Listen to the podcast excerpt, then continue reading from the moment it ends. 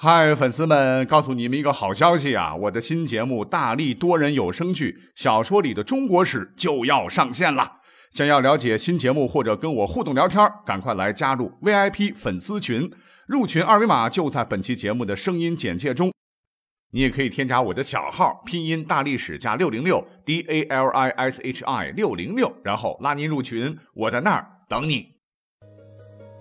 管他正史野史。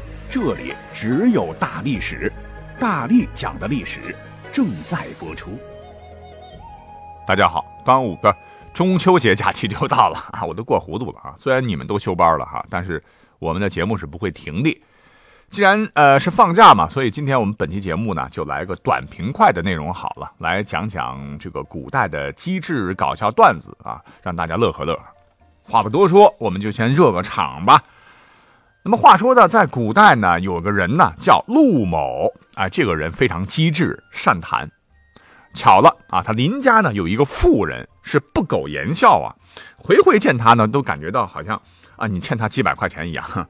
那么有一天呢，他一个朋友啊就撺掇陆某说：“说哥们儿啊，你口才挺好的，可我不服啊啊！你若能说一个字逗此妇人发笑，再说一字令此妇人骂街，我就请你吃饭。”请吃仨月，陆某啊很轻松，那没问题呀啊！于是二人呢同去找那妇人，刚好这个妇人呢站在门口啊，一脸冷冷的，门外呢还拴了一条大狗。再看这个陆某，突然是急走几步啊，来到这个狗跟前，怎么回事呢？是扑通一声跪倒在地呀，然后对着这个狗狗情深意切的叫了一声“爹”。这妇人一愣。哈哈哈！随即哈哈大笑起来。哈，怎么竟然有人管我家狗叫弟？陆某这时又抬起头来对妇人说：“娘。”嗯，妈了个鸡逼！这妇人马上是变脸，是破口大骂。哈 哈那这个是是古人写的一个小段子吧？哈，我觉得还挺好玩啊。可是呢，你要说，哎，咱们不是历史节目吗？啊，咱们得讲讲有名有姓的这个真实点的故事。哎，啊，你这个可能只是古代写的个笑话。不行啊，不能算数的，那也没有问题啊，因为下面我就为各位准备了好几个呢，我们就按照时间顺序来讲讲。那么下面这个故事发生在春秋时期。那么话说，在当时的郑国，有个叫做寨族的大臣，是把持朝政。你想啊，臣的权力很大，谁最担心呢？当然是一国之君啦。那当时呢，这个担任郑国国君的是在位的是郑立公啊，对此非常忧虑，就暗中联络自个儿信任的寨族的女婿，叫做雍纠的这个人，让他呢找个机会把寨族给干掉。可是这就问题复杂了啊！怎么说？既然这个雍纠是寨族的女婿，那么寨族的女儿肯定是雍纠的老婆了。所以呢，雍纠啊也不避嫌，回家呢竟然把这个事儿啊告诉了自个儿最亲近的人啊，那就是自个儿的老婆了，还希望他能给提点意见。啊，结果他老婆子想了很久，哎，觉得没有办法给老公意见啊，因为自个儿头发长见识短，也很纠结，怎么办呢？于是啊，这个雍纠的老婆思前想后啊，直接就去找了自个儿的老妈，也是寨族的老婆，也是雍纠的丈母娘，哎说。妈，你您看啊，要是选的话，说我爸爸和我老公哪一个更亲呢？他妈的回答是，只有一个男人是你老爸，但是任何一个男人都可以成为你老公。哦，我明白了。这乖女儿回头呢，就把老公雍纠和郑立功的计划告诉了父亲。寨族一听，那还得了，先下手为强，直接就把这个雍纠给杀了。并把他的尸体嘞挂在街上示众，这一看事情败露了，这郑立功无奈出逃啊，路上就是说：“哎呀，我说你呀，简直个大傻逼呀，真是活该被杀！这么大的事情怎么能跟女人商量啊？而且还是我们要干掉的那个人的女儿，你也太搞了耶！”哎，虽然说这是一个悲剧了，但是呢，这个过程有点离奇了哈，导致这个故事怎么讲怎么听都觉得像个段子啊，其实。也难怪雍纠的媳妇儿纠结，那他所面临的这个困境，其实跟我们现代人是一样一样的啊。比方说，如果你是个男士的话，你老婆或者你对象是不是曾经问过你这样一个问题？就是亲爱的，如果我和你妈让你选，你觉得谁更亲？或者说，我和你妈同时掉河里，只能救一个，你先救谁？哎，那你的答案又会是什么呢？啊，看来古代现代啊，大家纠结的事情都是一样的。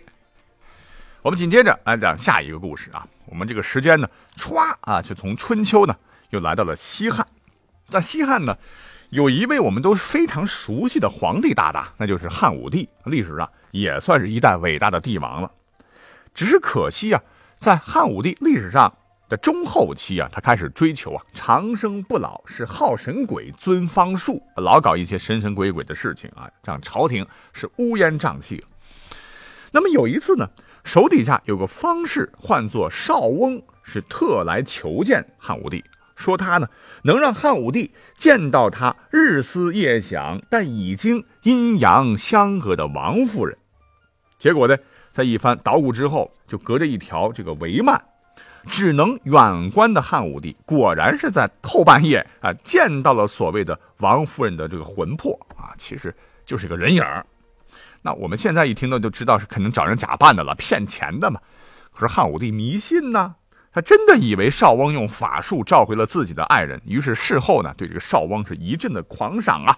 啊，这大师不简单呐，竟然能和神仙来交往的一个人啊，那就不能让神仙看扁喽啊！朕封你为文成将军好了，赏黄金恩两。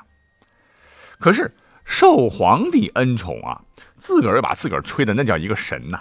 那皇帝哪能这让你这么闲着呀？赶紧给朕呐拿铜铁炼金子啦，点石成金啦，研制这个长生不死药啦。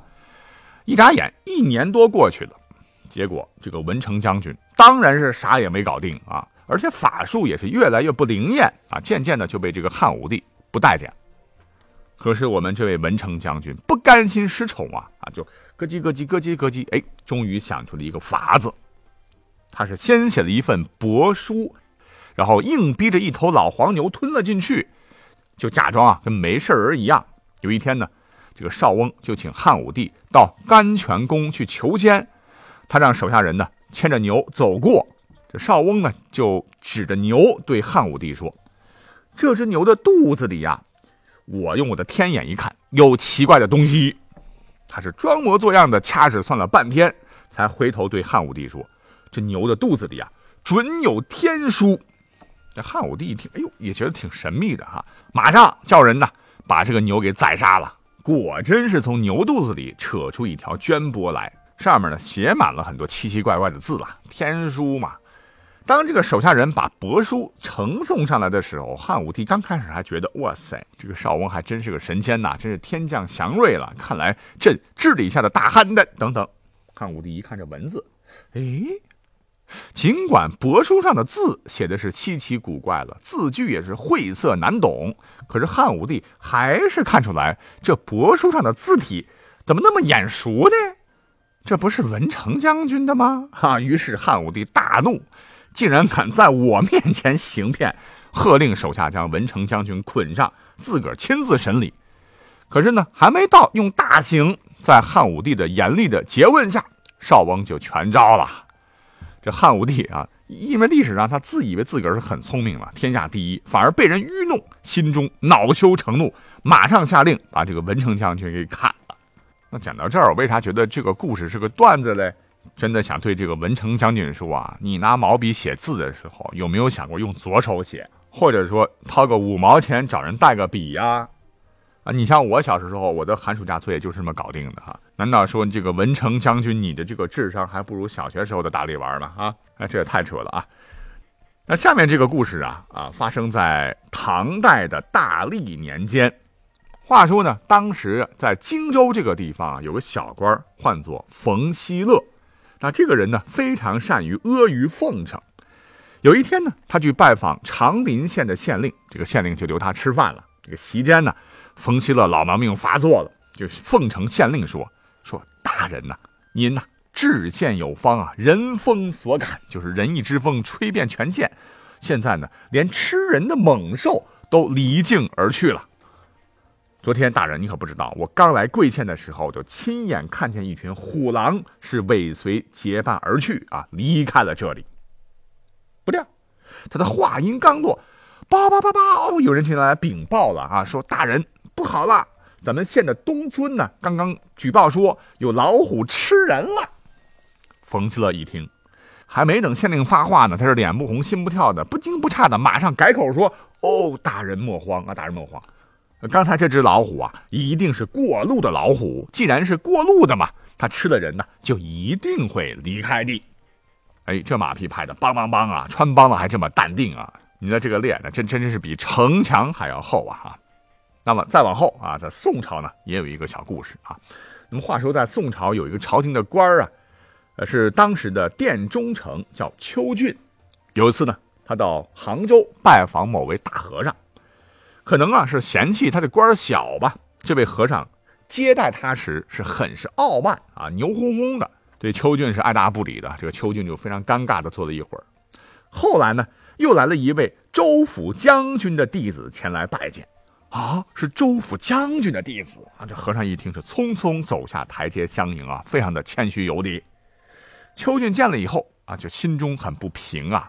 那等那帮人走了以后呢，他就问这个和尚说：“你接待我时那么牛啊，可是接待将军弟子时为什么又这么的贱呢？”这和尚就答道：“哎，你呀，不懂我们出家人的道理。所谓是恭敬就是不恭敬，不恭敬就是恭敬。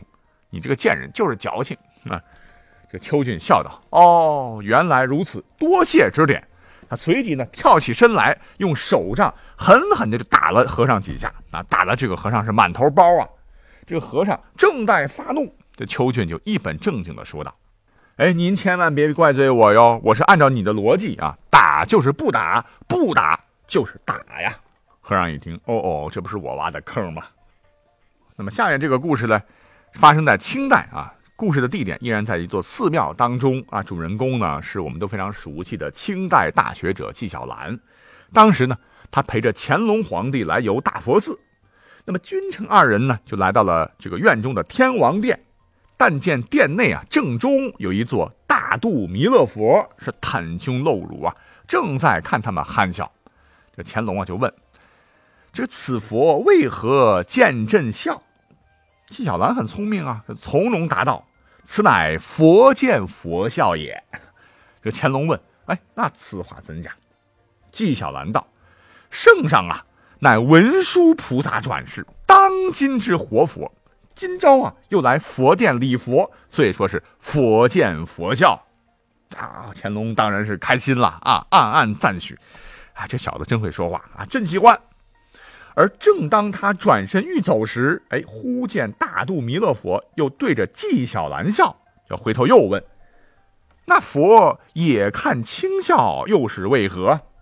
那纪晓岚脑子多快呀！圣上，您可不知，佛看臣笑，那是笑臣不能成佛呀！好好好，这拍的不不，这爱卿说的啊，朕啊，真是很舒服呀！乾隆是大喜，是称赞纪晓岚善辩哉。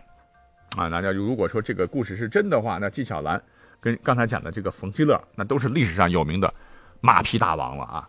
OK，我们今天呢就是串一期节目啊，大家听着开心就好，祝大家中秋快乐，我们下期再会。